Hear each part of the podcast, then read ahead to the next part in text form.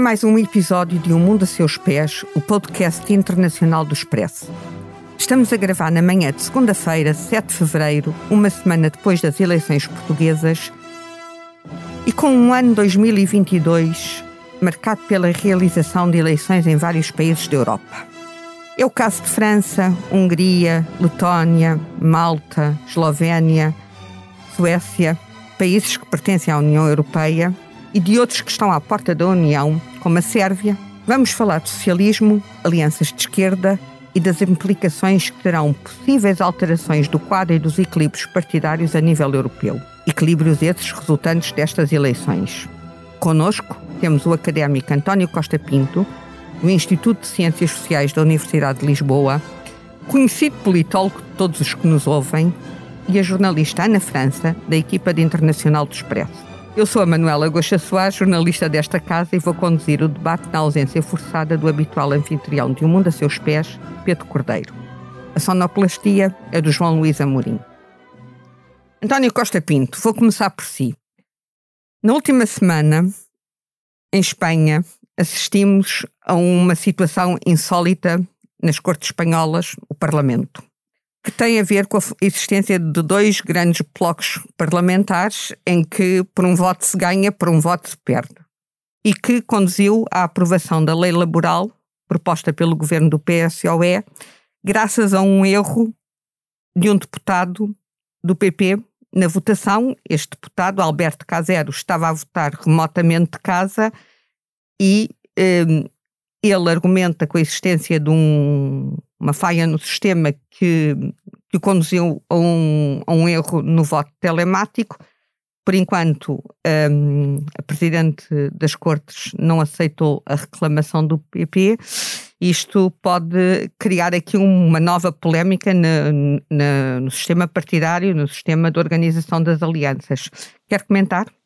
Sei que muitas vezes, quer seja uh, a maioria dada ao governo de António Guterres uh, pelo famoso deputado caslimiano ou outro qualquer exemplo, uh, a verdade é que estes casos são casos em que, independentemente da dimensão propriamente ideológica, remete para parlamentos onde os partidos políticos e os deputados destes partidos políticos têm uma grande disciplina de voto.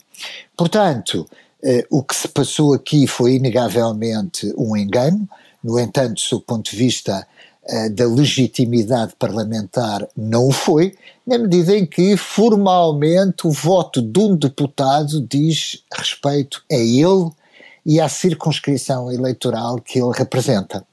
Uh, e por isso temos aqui o caso do engano, mas, por exemplo, não o teríamos no caso de Inglaterra. A democracia inglesa, por exemplo, tem fraca disciplina de voto, eh, por exemplo, porque justamente os deputados têm uma grande autonomia da direção dos seus partidos. Portanto, é um epifenómeno, mas é um epifenómeno eh, eh, que, no fundo, dá à legislação aprovada uma enorme legitimidade, porque convém nunca esquecer, formalmente, um deputado representa o seu círculo eleitoral e não tem que obedecer não há nenhuma lei que o diga em nenhuma disciplina. Em qualquer uh, sistema partidário. Em qualquer sistema uh, uh, não há nenhum parlamento que, com base em eleições livres e justas, obrigue um deputado a votar de uma determinada maneira porque o seu partido assim o pensa. Na realidade, quem estão representando, quem estão representados, evidentemente, no Parlamento são partidos, mas são fundamentalmente deputados. Neste momento em que o voto telemático e o voto, neste caso, o voto a partir de casa dos deputados uh, tem, sido, tem, tem sido relativamente frequente, isto pode alterar, um, que, que, é o caso deste deputado que argumenta que, que foram as informações dadas pelo sistema que o conduziram ao erro, isto de alguma forma pode alterar as votações finais? A votação presidencial, não há Evidente. dúvidas sobre as votações. O, o, problema que se colocou no Parlamento Espanhol é um problema dá muito discutido, por exemplo, nas opções de voto. Uh, muitas democracias uh, têm desconfiado na hipótese do eleitor votar telematicamente, votar por computador, justamente porque é muito mais difícil encontrar sistemas de controle àquilo que se podia chamar naturalmente à veracidade de voto e à não existência de voto condicionado. E, portanto, eh, aqui no caso do Parlamento Espanhol, eh, é, seria fácil verificar se efetivamente se tratou de um erro informático ou não. Provavelmente foi um erro humano, como acontece na maior parte, como acontece na maior parte dos casos.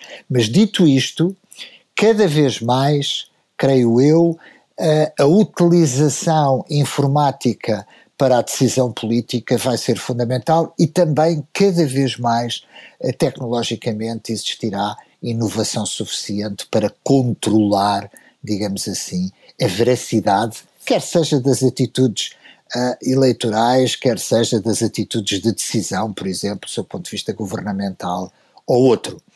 Uh, antes, pelo contrário, eu creio que a utilização uh, informática melhora significativamente a participação política e a relação entre a cidadania e a decisão da elite política. Quer com isso, está com isso a defender que a União Europeia deveria sensibilizar os Estados-membros para uma maior utilização do voto de um voto informático por parte dos eleitores em eleições legislativas. Sensibilizar, claro, sensibilizar sem sombra de dúvida. Esta é uma área que não está, evidentemente, na área de decisão da União Europeia, excetuando no caso do Parlamento Europeu excetuando no caso do Parlamento Europeu para as eleições europeias, mas sem dúvida nenhuma, a União Europeia, enquanto organização transnacional democrática, eh, deverá promover cada vez mais justamente a inovação tecnológica que permita uma maior participação política. Ou seja, que não seja a dificuldade uh, de acesso, por exemplo, às mesas de voto e outras uh, uh, um elemento fundamental para, por exemplo, justificar uma alta abstenção. Inovação e, lit e literacia tecnológica, não basta inovar, é preciso. Inovação e literacia tecnológica, porque deixem-me dizer que uh, muitas vezes experiências, por exemplo, de voto obrigatório, como no caso do Brasil, e experiências, neste caso de voto não obrigatório, como nos Estados Unidos, ilustram que mesmo aqueles que têm menor literacia formal, desde que o sistema seja simplificado, têm, eh, por exemplo, acesso ao voto em máquinas eletrónicas, como é o caso dos Estados Unidos, muito generalizado e os erros são escassos. Vamos voltar à nossa discussão sobre o socialismo, o centro-esquerda, a esquerda. E eu, esta questão é para a Ana França. Uma das bandeiras que tradicionalmente uhum. e que neste momento, sobretudo, distingue a esquerda da direita é a questão das atitudes uhum. face ao clima, às mudanças climáticas, aos direitos humanos, à questão das minorias, aos migrantes é e aos refugiados. Nós temos eleições na Suécia que estão marcadas para o dia 11 de setembro. Os sociais-democratas têm estado sempre à frente nas sondagens mas há cada vez mais sinais a surgirem uhum. nos países escandinavos, nomeadamente na Suécia e na Dinamarca. Tu tens algumas informações sobre a questão, o que está a ocorrer na Dinamarca, sobre um, a situação que está a ser Sim. vivida por refugiados.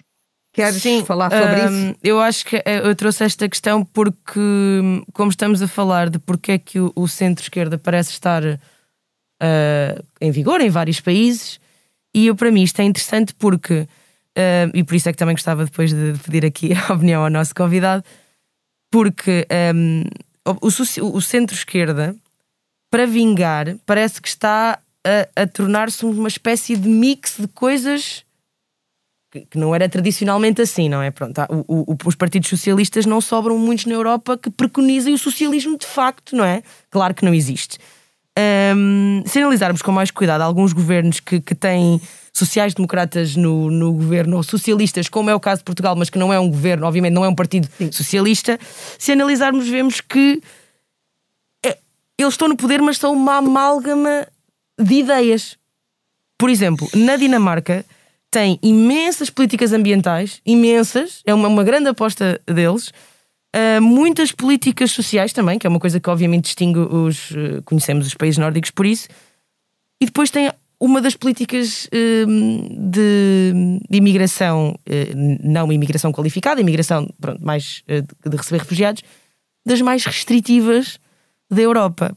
Uh, neste momento, a Dinamarca está a ser criticada, bastante criticada. Mas isso é neste momento, nem sempre foi assim. Não, claro que não, não sempre foi assim. Mas desde 2015, tanto a Suécia como a Noruega, como a Dinamarca, que eu ainda estive há pouco tempo a rever essas informações que tinha de memória, mas que é verdade, foram países que durante muito tempo se orgulharam de receber, era parte da de, deles mesmo, da nação deles. Eles orgulhavam-se de ser esses países, não é? Temos Pronto. o caso da Suécia, que é manchete do Expresso neste fim de semana. Na, esteve na primeira página um grupo de refugiados políticos que na década de 70 foi para a Suécia. Sim, chilenos, Cosa Pinochet, pessoas, iranianos da Revolução uh, Islâmica, tudo isso foram, foram recebidos e, e apoiados. Neste momento, na Dinamarca, eles estão a retirar a residência. Portugueses da guerra colonial. Sim, exatamente, exato. E, e, eles estão a retirar na Dinamarca, acho que é. Eu ainda não li nada sequer parecido em nenhum país da Europa. Muito menos nos países que se dizem tantas vezes e, e, que, e que, e que, receberam de facto muita gente. Que é, o que é que eles estão a fazer na Dinamarca? Eles estão a retirar uh, a residência a sírios que Autorização já, de residência. que já estavam completamente integrados. Portanto, tinham chegado, receberam estudo de refugiado, alguns tiveram filhos lá, eram enfermeiros, engenheiros, muitos conseguiram integrar-se bem e de repente ficaram sem o documento de, que lhes permitia acesso às escolas, levar os filhos ao hospital, ter pagar uma renda, um senhorio, dar-te uma, uma, uma, um contrato. Isto Perderam mim... um documento que lhes permite trabalhar de forma legal, uh, um alugar uma casa legalmente. Normal. E isso não é, uh, não, é, não é explicável por outro ponto que não seja político. Porquê? Porque eles não podem ser enviados para lado nenhum. Não é permitido, não há voos para a Síria. Portanto, as pessoas estão só a perder a sua liberdade de ir a, de, de, de trabalhar, de ter de viver com os seus rendimentos, de poder, de poder alimentar as suas famílias mas sem nenhuma razão, porque eles não podem ser retiradas do país. Então estão em centros de detenção à espera de quando é que poderá ser possível uh, voltar para a Síria, que não é de toda a ONU, não, não deixa, não aconselha, não pode ser, porque é um, um país perigoso. E a minha pergunta é também tentar entender. E também não têm nenhum documento que lhes permita viajar para outro país? Não, não. Não, porque não têm nenhum documento. E isto é, ou seja, isto é um partido social-democrata que está, que, que, que está a implantar esta política. E eu acho interessante porque não é o único, o, o, o, único partido ou o único país onde de facto o governo é centro-esquerda mas é uma amálgama de várias coisas e eu, eu gostava também de discutir se isso é a única forma que, que hoje em dia pode vingar o centro-esquerda quando dizemos que ele está a vingar é porquê? É porque ele adquiriu uma espécie de órbitas de, de vários temas que, que não Ou é seja, que transformaram não noutra é coisa uma, qualquer. Não é uma amálgama de várias coisas, mas é um centro-esquerda que, que há indícios fortes e práticas de estar a mudar de atitude em relação àquilo que foram as práticas tradicionais da esquerda e do centro-esquerda, face a migrantes e face a refugiados, nomeadamente nos países escandinavos. Pronto. É e... isso que está a acontecer. Sim. António Costa Pinto, acha que há algum. Qual é a razão que pode explicar isto? É, há várias. É, e algumas delas remetem justamente para a especificidade das democracias nórdicas, incluindo, evidentemente, a da, a da Dinamarca. Ou seja, quando nós observamos um pouco a história uh, da família socialista e social-democrata europeia, ela tem uh, grandes diferenças uh, no interior da Europa, nomeadamente quando falamos, por exemplo, no Partido Socialista Português ou Espanhol, ou seja, nos partidos socialistas da Europa do Sul, e dos, uh, e dos partidos socialistas nórdicos. Os partidos socialistas nórdicos sempre tiveram, e as, e as democracias nórdicas, evidentemente, sempre tiveram uma ligação muito umbilical entre partido, sindicatos e voto de clivagem de classe, ou seja, voto de classe trabalhadora, não é verdade? Sueca, norueguesa e dinamarquesa.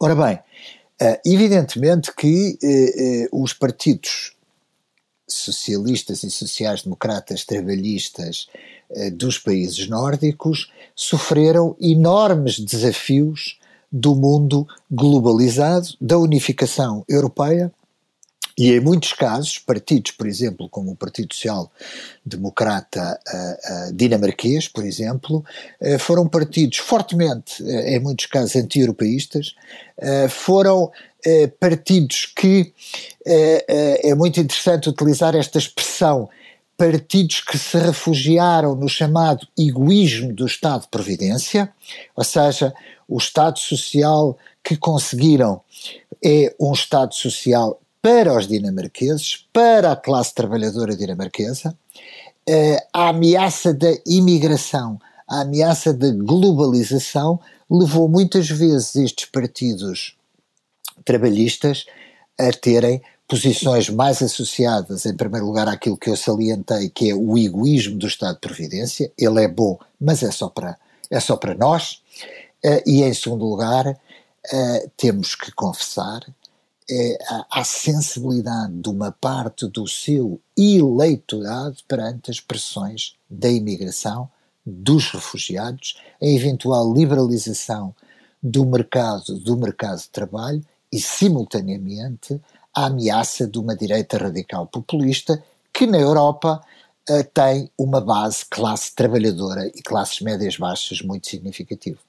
É em grande parte isso que explica esta, esta variação. Podemos... É interessante, já agora só para coisa, é interessante que os partidos socialistas da Europa do Sul nunca tiveram esta ligação umbilical à, à, à, classe trabalhadora. São partidos que nasceram nos anos 70, fundamentalmente eh, fundados por advogados de classe média da oposição aos regimes ditatoriais ou à ditadura militar grega, uh, que nunca tiveram este tipo de enraizamento uh, e que têm um voto, inicialmente, evidentemente, a partir da década de 70, muito mais catch-all uh, do que propriamente inicialmente estes partidos trabalhistas dos países nórdicos. Isto explica em grande parte esta, esta dimensão. O Partido Socialista Português nunca teve nenhum voto de classe.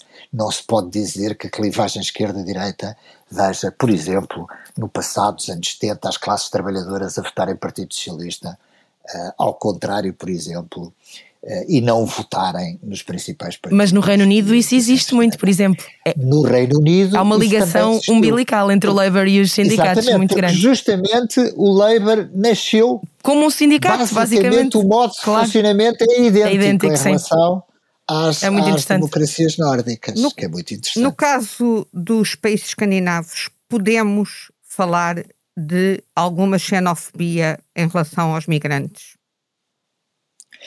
Podemos, inegavelmente. Aliás, não apenas nos países escandinavos, ao contrário que se pode pensar, mas na maior parte, eh, digamos, hoje em dia, dos, dos países europeus e das, das democracias europeias. Ou seja, nós contestamos atitudes da sociedade uh, e mesmo até o aparecimento uh, nas campanhas eleitorais destes temas e o crescimento destes partidos de direita radical populista, muitos estão associados exatamente a isso.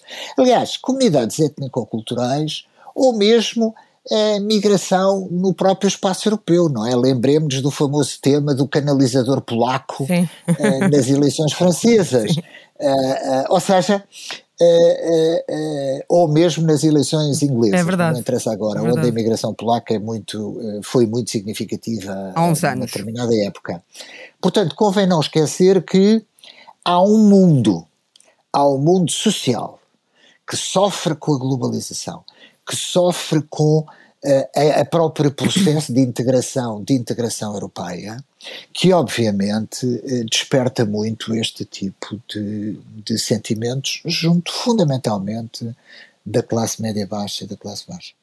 Porque é concorrência em termos de trabalho, são religiões é, diferentes, práticas sociais diferentes. Exatamente, exatamente, exatamente. A questão dos partidos socialistas do sul da Europa serem bastante, terem uma raiz e uma matriz ideológica quase um, diferente, não, a matriz ideológica não, mas a matriz eh, social diferente dos do norte da Europa e terem também uma história diferente. Vamos para um país que, sendo do sul da Europa, não é, é uma grande potência europeia, é um Estado fundador da União Europeia, a França. Vamos ter eleições presidenciais em abril e legislativas em junho. Nas últimas eleições presidenciais francesas, o Partido Socialista quase que se esvaiu, quase que se dissolveu.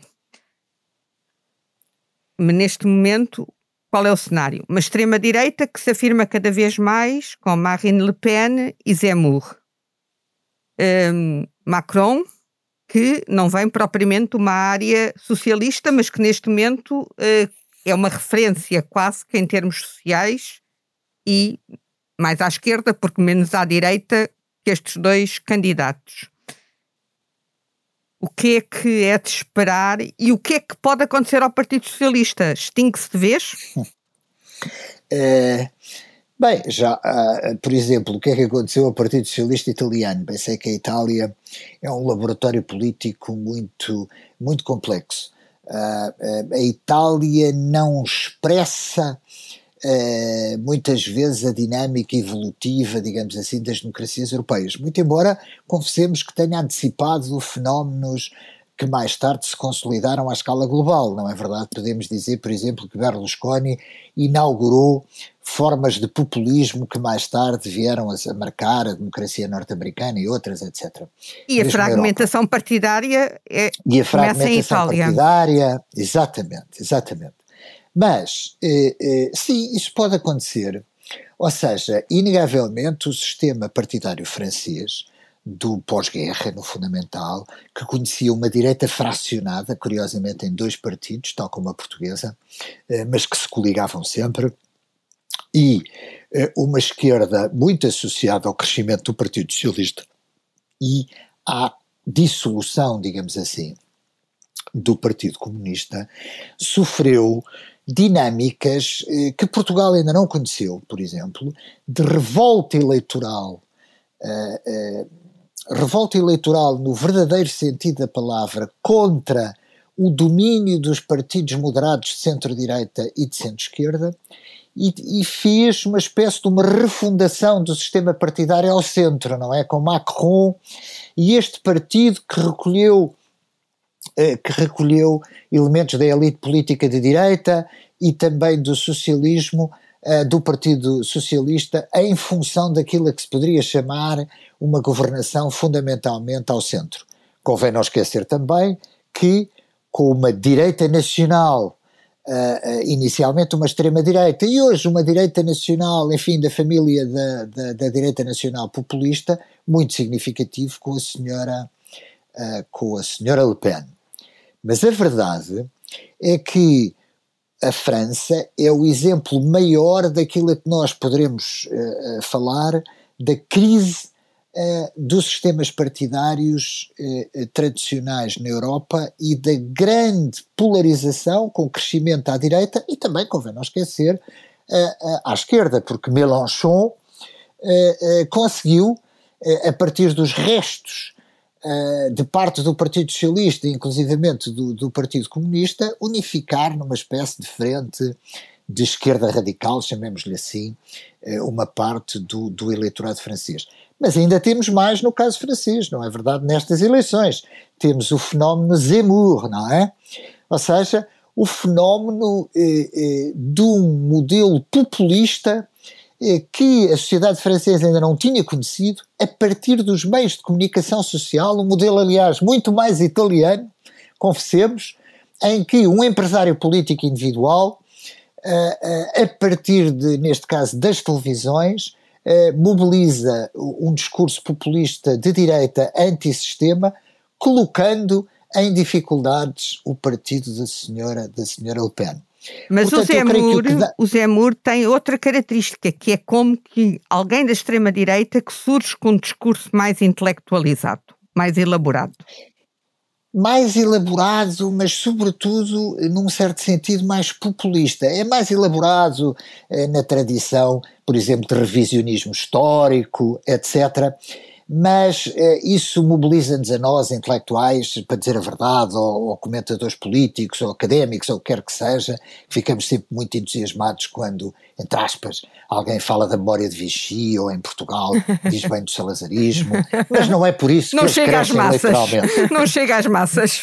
Não vale a pena pensar que é por causa da memória do general Petain que o Zemmour crescerá eleitoralmente, ou que o Chega crescerá em Portugal por vir renascer o Salazar da tumba ou coisa desse género, porque isso é apenas um elemento discursivo e de mobilização, o fundamental de facto não está, eh, não está aí. Mas o que é que isso significa? Isso significa, eh, e eu creio que isso é o mais importante e ainda eh, relativamente pouco estruturado, é que os sistemas partidários europeus continuam com dinâmicas de revoltas eleitorais em partidos populistas, e agora muitas vezes não, não está em causa apenas se são de direita radical, ou às vezes podem ser até de esquerda radical, menos há que reconhecer, uh, uh, perante justamente os, os partidos tradicionais de centro-direita e de centro-esquerda. E França significa claramente essa, essa, essa dimensão. Estas alterações de sistemas partidários, que de alguma forma são têm alguma matriz ideológica, porque tá, este, com a extrema-direita a apelar àquilo que são as clivagens sociais, as, cliva, as clivagens sociais no sentido dos migrantes, a concorrência no trabalho da população menos qualificada, eh, as alterações de relações de vizinhança, a questão de, do Estado Social, tudo isso, isto pode, de alguma forma, fazer-nos temer uma alteração de regime? É, em alguns casos, sim. Ou seja, uh, uh, o balanço ainda é um balanço, uh, digamos, inconclusivo. O caso da Hungria é um típico caso, evidentemente, em que isso aconteceu. Ou seja, a Hungria hoje não é um regime democrático, não é? A Hungria hoje é um regime de autoritarismo uh, que nós chamamos de autoritarismo competitivo, tem um partido dominante, tem limitações às liberdades fundamentais, uh, tem dinâmicas autoritárias de acesso aos meios de comunicação social, de restrição da oposição. Ou seja, a Hungria hoje não é um regime democrático, convém que isso fique claro. É um Estado comunista, é um Estado comunista competitivo? É, não, um Estado, digamos, eh, nacionalista, populista, de autoritarismo competitivo. De elementos comunistas já tem relativamente, relativamente pouco. Mas eh, a Polónia, por exemplo, é um caso também de ameaças sucessivas ao Estado de Direito e também a um partido dominante que tem uma tendência com apoio eleitoral, reconheça-se, para, uh, uh, digamos, poder evoluir, uh, poder evoluir para aí. Mas o maior perigo, o maior perigo, creio eu, das democracias europeias é muito claro. E isso tem acontecido, tem acontecido, já aconteceu na Holanda, enfim, noutras democracias, que é, obviamente, os partidos são partidos competitivos no seu espaço político e muitas vezes, quando olhamos para a Dinamarca, quando olhamos para a Holanda, uh, uh, quando olhamos para outras democracias, muitas vezes a resposta, quer no caso do Partido uh, Socialista Trabalhista Dinamarquês, quer no caso de partidos centro-direita, por exemplo, na Holanda, têm alguma tendência para tentar esvaziar estes partidos de direita radical populista assumindo uma parte da sua agenda para tentar recuperar o seu eleitorado.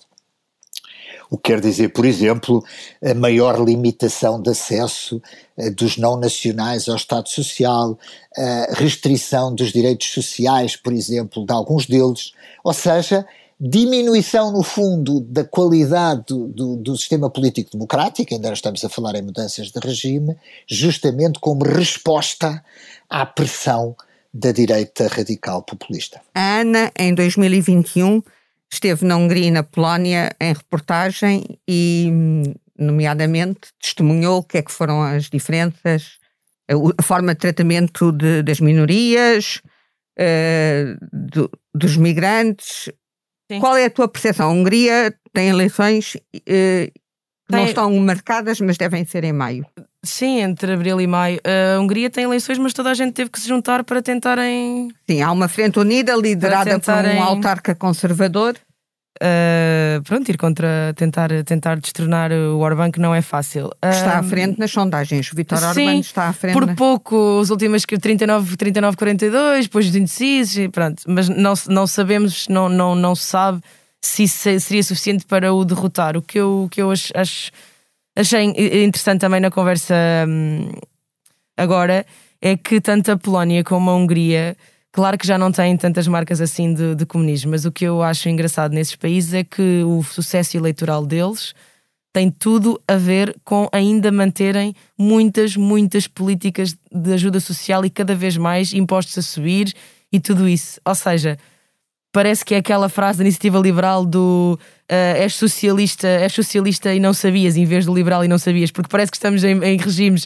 onde tudo é de direito, é? que nós associamos à direita, toda a gente classifica o, o Justiça e Paz e, e, o Fidesz como direita, mas se formos ver, por exemplo, na Polónia, uh, cada, se tiver, cada filho recebe, um pai com, com filhos, por cada filho recebe 130 euros por mês. É um quarto ordenado mínimo e isto só foi implementado há pouco tempo. Portanto, há uma série de medidas sociais que são mesmo muito próximas, Exato. muito próximas de social-democracia numa Holanda da vida é. ou, no, ou numa Dinamarca da vida. Portanto, não se pode dizer exatamente que sejam ah. partidos. Uh, naquela direita que nós conhecemos eh, liberal, de neoliberal, não tem nada a ver, claro, nada, nada claro, a ver, claro. nada a ver. E acho que é por isso que tem sucesso, acho mesmo. E são partidos, são é partidos que agora... são partidos é. que, que, no fundo, a população, a clientela que servem é uma população que alguma dela viveu e... muito tempo no Estado comunista, em que o Estado providenciava agora, tudo complementando o que, a, o que a Ana disse, é muito interessante porque há falta de melhor expressão, essa expressão foi muito utilizada na primeira metade do século XX, Uh, uh, no caso da Polónia, existe uma dimensão, convém não esquecer, uh, familista.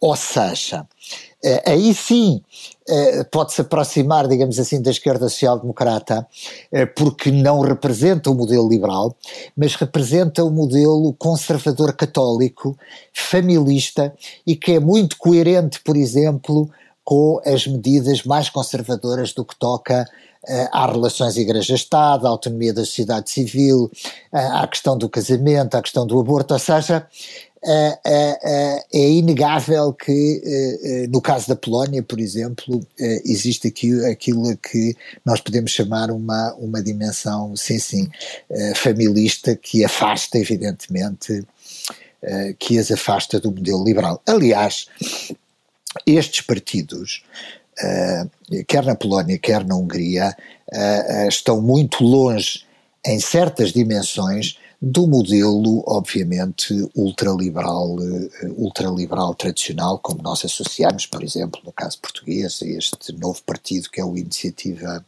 o Iniciativa Liberal, por exemplo. Estão mais próximos de uma autocracia de direita tradicional. No que toca fundamentalmente aos valores, ao nacionalismo, evidentemente que sim, mas não necessariamente no que toca a uma dimensão social. António Costa Pinto, uh, quero-lhe colocar aqui outra questão. Uh, nestas eleições todas, nomeadamente nas portuguesas, que na semana passada, a, a gestão da pandemia de alguma forma influenciou ou vai influenciar o voto dos eleitores? Se falarmos em Portugal, eu diria que pouco. Eh, se falarmos noutras democracias, sim. Mas a variável de pandemia é bastante complexa, porque os seus efeitos são múltiplos. A, a, a pandemia provoca efeitos eleitorais, por exemplo, antipartidos de governo de punição da má gestão da pandemia. Também por governos implementarem muitas vezes medidas mais autoritárias e científicas em termos de gestão da pandemia, quando existem setores significativos da sociedade que não se identificam uh, com esse modelo, têm até fortes movimentos sociais anti, anti-pandemia. Conclusão, nós não podemos traçar na política europeia um efeito global de direção mais ou menos coerente da gestão da pandemia. Por exemplo, uh, no, caso, uh, no caso português, tanto quanto nos apercebemos após três atos eleitorais em pandemia, é interessante verificar que a pandemia propriamente dita não fez grandemente parte da agenda da agenda eleitoral e, por exemplo, não alterou muito a participação a participação eleitoral. Portanto, a dimensão a pandemia, como noutros aspectos, nós temos que eh, muitas vezes temos alguma tendência a falar de grandes uh, temas da política europeia, não é verdade? Mas na realidade as agendas políticas nacionais são relativamente diversificadas e muito marcantes nas suas diferenças. Bem, estamos a terminar o tempo que o mundo a seus pés costuma ter. Agora a pergunta tradicional para os nossos dois convidados, com que este podcast encerra sempre. António Costa Pinto, se amanhã pudesse fazer as malas e ir para um sítio qualquer, para onde é que gostaria de viajar? Ironicamente, eh, eu não gostaria de viajar para sítios muito exóticos, mas para alguns eh, onde conheci e vivi. Eh, eu não me importava nada de viajar imediatamente para o norte da Califórnia e passar uns belos tempos, pelo menos um mês, entre o norte de São Francisco e Seattle, a passear por aquele clima úmido, frio e até relativamente isolado do noroeste dos Estados Unidos. Pelo menos um mês significa que podia ficar mais de um mês. Pelo menos um mês, porque não me importava nada de voltar ao Dead Valley e a outras paisagens que, em termos de crise climática, nos fazem lembrar o que foi o mundo há muitos milhões de anos. Ana França, para onde é que fazes a mochila uh, olha, imaginária? É assim, para já daqui a dois ou três dias vou ter aquele certificado maravilhoso em que basicamente já posso fazer quase tudo. Portanto, uh, por, causa, por termos estado a falar destes países e eu conheço-os mal, se calhar ia à Suécia, e também à Dinamarca, ver uh, as mudanças sociais que estão lá a passar nestes, nestes países e também, claro, aquela maravilhosa arquitetura que eles são conhecidos por, por ter. Não conheço nem a Dinamarca nem a Suécia e acho que tenho que tratar disso. Estocolmo é uma cidade muito bonita. Diz que sim. Diz que sim. E depois, passar, depois passava para São Petersburgo também, já agora, para ver ali. Bem, ficavas também um mês pelo norte da Europa. Exato, exato, exato. Um mês pelo norte da Europa. E levavas aquele livro fabuloso, o comboio de Lenin. Olha, olha, boa, boa sugestão, boa sugestão. Resta-me agradecer a si, que esteve connosco, ao nosso convidado António Costa Pinto, à Ana França e ao João Luís Amorim, que faz a sonoplastia do programa. O Mundo a Seus Pés regressa dentro de duas semanas, na segunda-feira, dia 21 de fevereiro. Isso já será com o seu habitual anfitrião, Pedro Cordeiro